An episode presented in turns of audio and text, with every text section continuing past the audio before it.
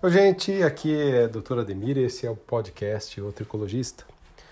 Hoje eu vim falar com vocês sobre um assunto sobre o qual eu escrevi no blog O Tricologista e esse assunto diz respeito ao controle.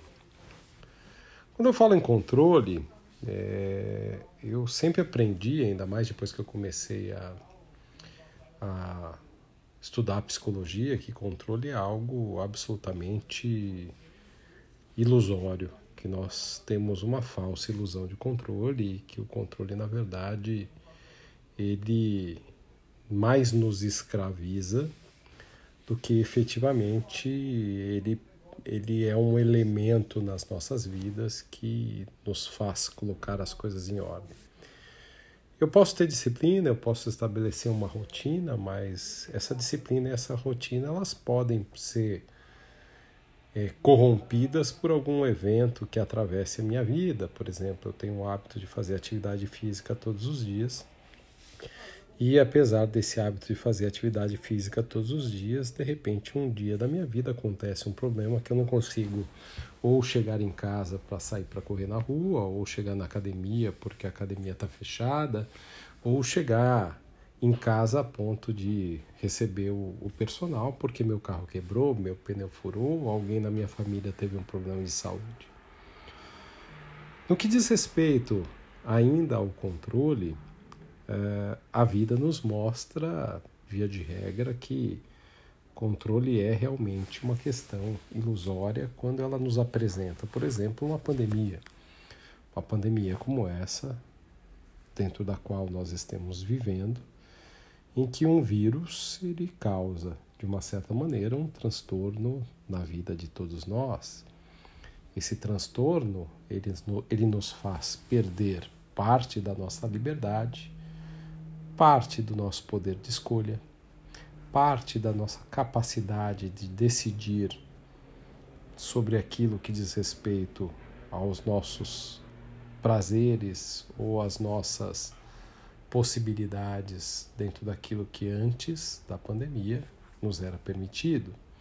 Eu não posso sair como um desvairado sem lavar minhas mãos, sem usar uma máscara e ficar abraçando todo mundo sobre o risco de contrair ou sobre o risco de transmitir uh, uma doença. Eu sou um cara que, de certa forma, pelo menos dentro da minha família, tem o hábito de abraçar muito meus irmãos, meus sobrinhos, meus pais, sempre tive esse hábito. Esse hábito, naturalmente, é um hábito que é uma característica minha.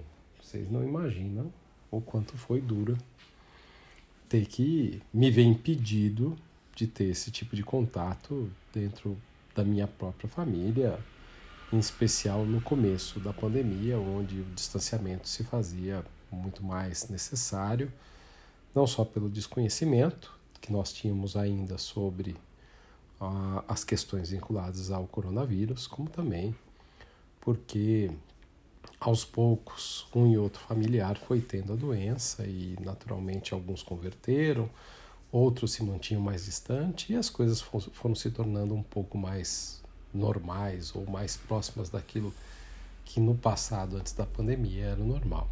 Eu voltei a abraçar meus sobrinhos, meus pais, meus irmãos e assim por diante. Bom, é, essa falsa ideia de controle também está presente na tricologia. Né? A gente não consegue controlar o surgimento de uma alopecia androgenética, a não ser que a gente comece a tratar um paciente antes desse quadro surgir, o que de certa forma é uma coisa que não sei até que ponto é tão inteligente assim, tendo em vista que se você tem pais que têm pouco cabelo por alopecia genética, pai e mãe, e familiares de pais ou, ou de, de pai e de mãe, não necessariamente você vai desenvolver alopecia genética. Porém, se isso acontecer, não é uma coisa aleatória, tá no teu gene, tá na possibilidade, você é suscetível. Porém, tratar, tratar de maneira preventiva, não sei se é um caminho a gente pode ter um cuidado de avaliações preventivas para que, quando os primeiros sinais apareçam, por menores que eles sejam, nós consigamos investigar e tratar de uma maneira adequada. Por um outro lado, é...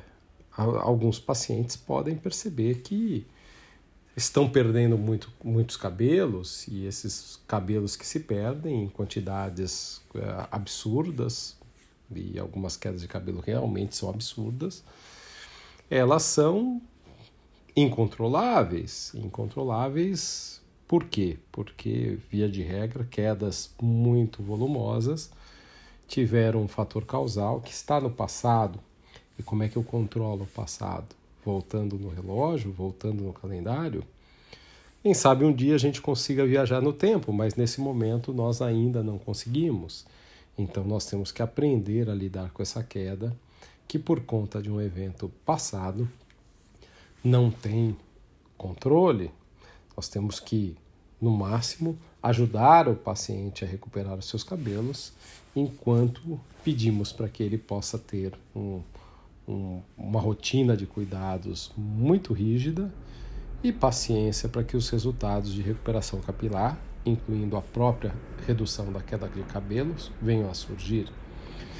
E é tão interessante porque a gente consegue colocar isso também dentro do escopo da pandemia, uma vez que a queda capilar após Covid é um tipo de queda incontrolável.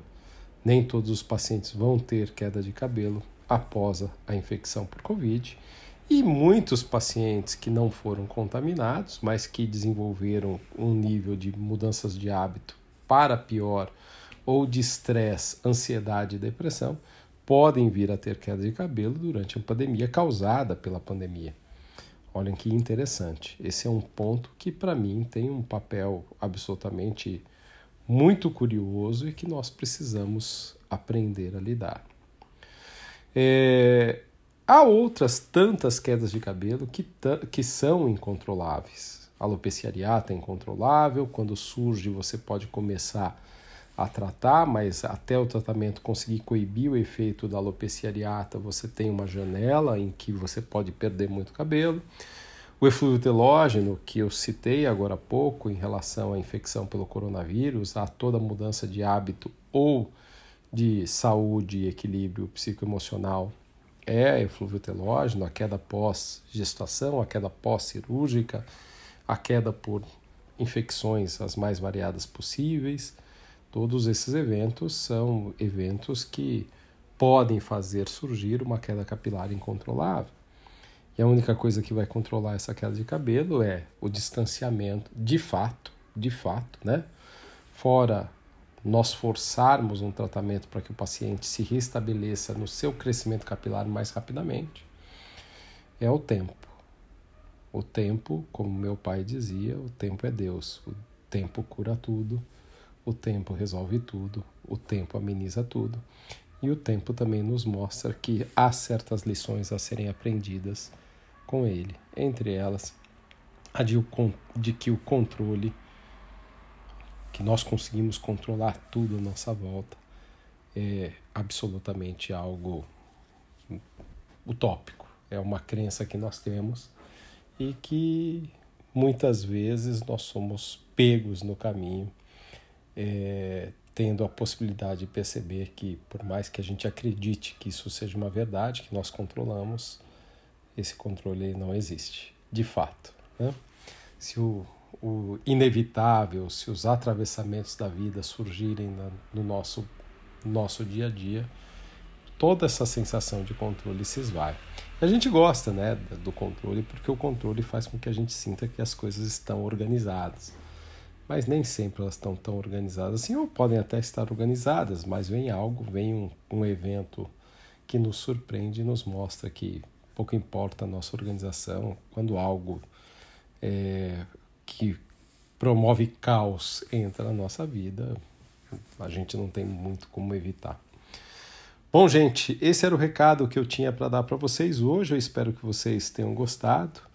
É, em breve eu volto mais é, a falar mais sobre esse tema. E este é o podcast O Tricologista. Eu sou o Dr. Ademir e eu me despeço de vocês. Um abraço.